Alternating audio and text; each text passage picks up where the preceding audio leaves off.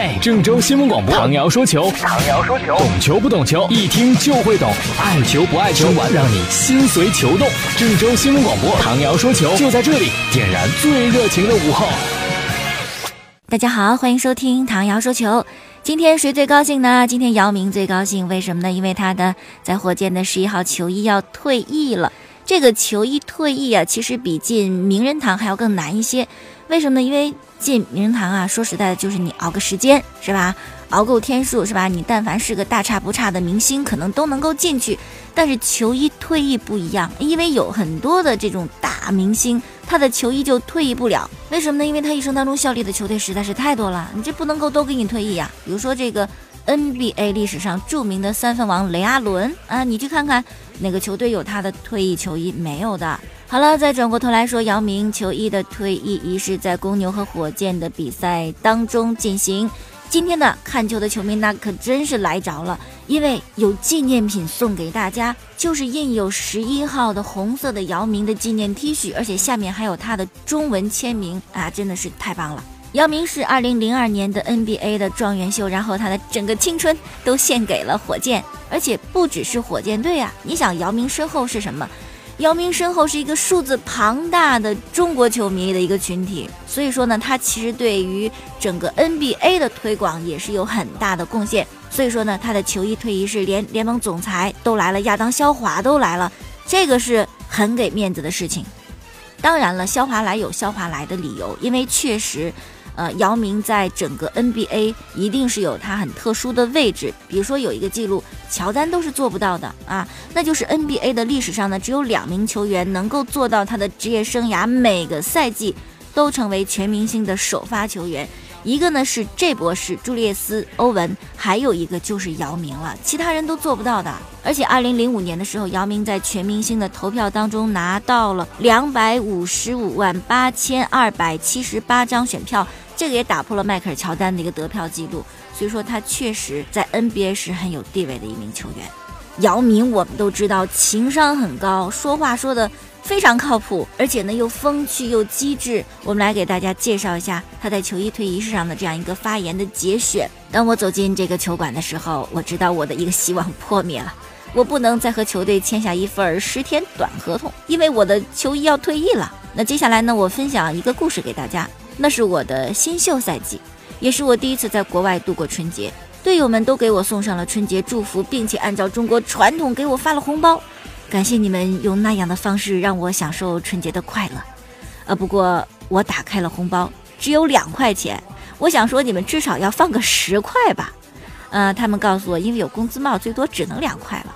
现在我的钱包里还留着那两块钱，因为我知道无论去哪，只要钱还在钱包里，休斯敦就是我的家。这是表达了对休斯敦的情感。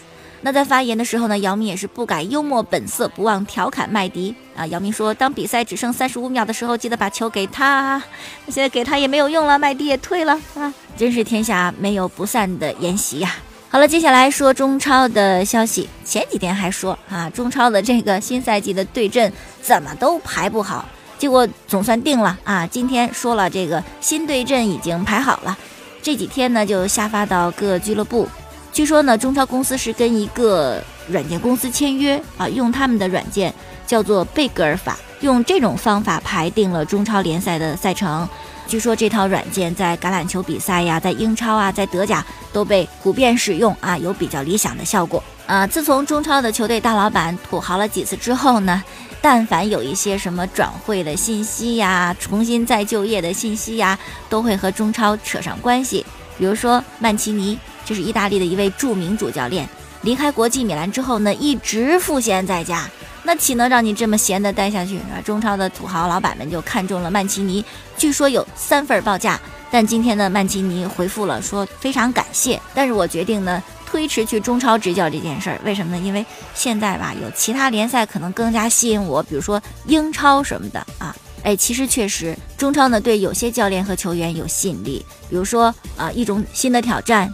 是吧？比如说呢，为了赚钱，但对某些球员和主教练呢，可能没有吸引力。因为每个人在不同阶段想要的东西是不一样的嘛。比如说这个迭戈科斯塔，切尔西的头号射手，目前打进十五个进球，跟这个阿森纳的桑切斯呢是并列英超射手榜的第一位。但前段时间跟俱乐部闹得很不愉快嘛，主教练孔蒂呢甚至都不让他上场踢比赛，为什么呢？据说是闹着要走，要去中超。甚至塞尔电台的记者都把这个转会费啊、什么年薪都给说清楚了。但这个报道出来之后呢，彻底把迭戈科斯塔给激怒了。据说在社交网络上放了一张他穿着切尔西队服的照片儿，然后用葡萄牙语和英语说了句话。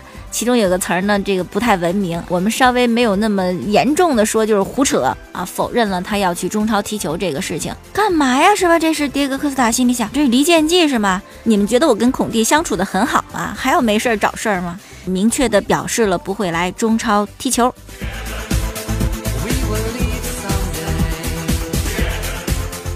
继续来说消息啊，在今年夏天的北京鸟巢，大家可以看到一场特别精彩的比赛。对阵双方呢是阿森纳和切尔西两支英超的豪门球队。比赛时间呢是在今年的七月二十二号。说到鸟巢啊，其实阿森纳、切尔西都不陌生，因为一二年的时候他们在这儿进行过一场友谊赛。那么今年这场比赛呢是季前赛。阿森纳的首席执行官就很开心啊，哎呀，好啊，愿意去中国踢比赛，因为在中国呢说是这个阿森纳的球迷特别的多。据他说呀，阿森纳的比赛是电视收视最高的英超比赛。阿森纳主教练温格说了：“哎呀，我飞大半个地球去比赛是吧？我特别开心啊！这体现了我们对全世界球迷都非常的关心，我们都很期待着能够见到中国球迷。哎呀，我也很期待见到你们呢。但是我 我觉得。”飞这么老远去踢比赛，这季前赛弄得也是够累的呀，是吧？一个球队想推广自己，着实的不容易啊！哎，说到这个推广自己、推广自己的俱乐部，就想起了巴塞罗那，因为就是在今天嘛，在诺坎普的主席包厢，曾经的巴塞罗那的功勋球员小罗罗纳尔迪尼奥和现任巴萨主席巴托梅乌完成了签字仪式，小罗正式成为了巴萨俱乐部的全球推广大使。小罗说：“我就代表巴萨，是吧？在世界的任何角落，人们都喊我巴萨。”签约仪式完成之后呢，小罗还和印着他签名的巴萨球衣合影留念。终于等到他的名字重新印在巴萨的球衣上。嗯，小罗能不能够很好的完成推广巴萨的这么一个任务呢？我觉得还行吧，因为小罗的这个球迷其实确实挺多的，因为他真的是球技很出色，也很有天赋。好了，再来说另外一件事儿。荷兰呢准备发行面值五欧元的纪念硬币，向已经辞世的现代足球大师克鲁伊夫致敬。克鲁伊夫呢开创了全攻全守的足球，他的这种足球理念呢，让现在的足球还在受益匪浅。这应该是他留下的这个宝贵的东西。哎，说到留下点什么，我们还得讲讲兰帕德呀。啊，昨天说到他退役，其实兰帕德在足球史上也留下非常重要的一笔。怎么回事呢？就是它促进了门线技术的应用。大家还记得吧？在二零一二年的足球世界杯上，当时英格兰队和德国队进行比赛，兰帕德面对诺伊尔打进一个进球，这个进球呢完全进入到球门当中，过了门线大概一米，但也生生的被裁判认为无效。最终呢，受打击的英格兰队一比四输给德国啊，世界杯被淘汰。但真的是一个天大的冤枉，是吧？这个球让国际足联也特别的丢脸。